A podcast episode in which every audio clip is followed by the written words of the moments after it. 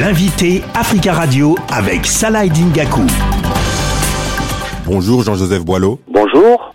Vous êtes économiste et chercheur à l'IRIS.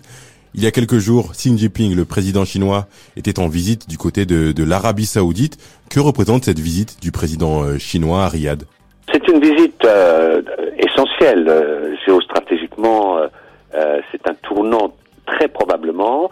D'abord, du côté chinois, c'est le premier déplacement du président depuis l'épidémie de Covid pour une visite bilatérale. Il a participé à des sommets, mais il n'y avait pas de visite bilatérale. D'autre part, euh, c'était euh, euh, au moment du comité consultatif des pays arabes, donc c'était en fait une visite qui était une visite régionale. Il a rencontré l'ensemble des pays arabes qui étaient réunis à Riyad à cette occasion. Et euh, troisièmement, c'est une visite euh, stratégique vis-à-vis de l'Arabie saoudite, qui est le premier producteur, premier exportateur de pétrole dans le monde. C'est le premier fournisseur de pétrole à la Chine depuis quelques années d'ailleurs. Et euh, d'autre part, du côté de l'Arabie saoudite, il y a euh, une volonté de se poser comme une grande puissance. On la met en général dans les dix premières puissances mondiales. Le fait de là de rencontrer la Chine, c'est évidemment euh, une reconnaissance de son, statut de grande puissance. C'est du côté de l'Arabie saoudite, bien sûr, une volonté non pas de rompre avec les États-Unis, mais de très nettement rééquilibrer la relation avec les États-Unis et pour cela évidemment euh, le partenaire chinois est un contrepoids euh, utile. Comment les États-Unis voient ce rapprochement entre la Chine et, certains pays du Golfe?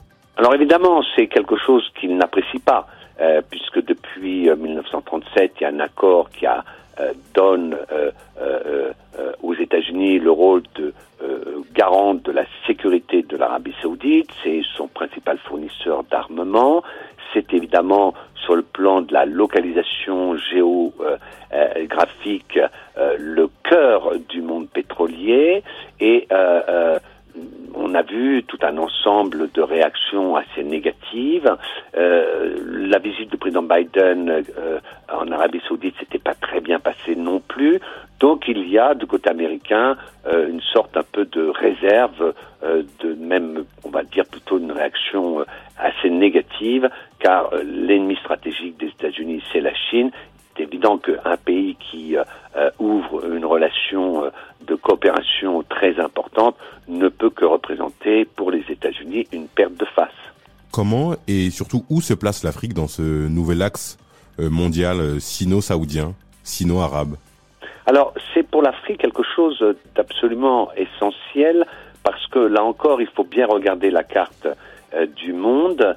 Euh, la péninsule euh, du Moyen-Orient est devenue depuis quelques années, on va dire, une sorte de plaque tournante des échanges, y compris donc avec l'Afrique. Il y a des containers qui tous les jours partent des grands ports du Moyen-Orient vers l'Afrique. C'est là aussi que, on l'oublie, l'Arabie saoudite, les pays arabes en général euh, mettent depuis quelques années euh, l'accent pour des projets d'investissement considérables, non seulement l'Arabie saoudite, mais aussi le Qatar, euh, Dubaï, Bahreïn, etc. Et donc pour l'Afrique, c'est un déplacement géostratégique en sa faveur, et c'est la raison pour laquelle cette visite a été très suivie par les pays africains. Les relations entre les États-Unis et l'Arabie saoudite sont particulièrement tendues depuis plusieurs années. Cette visite ne va pas arranger les choses.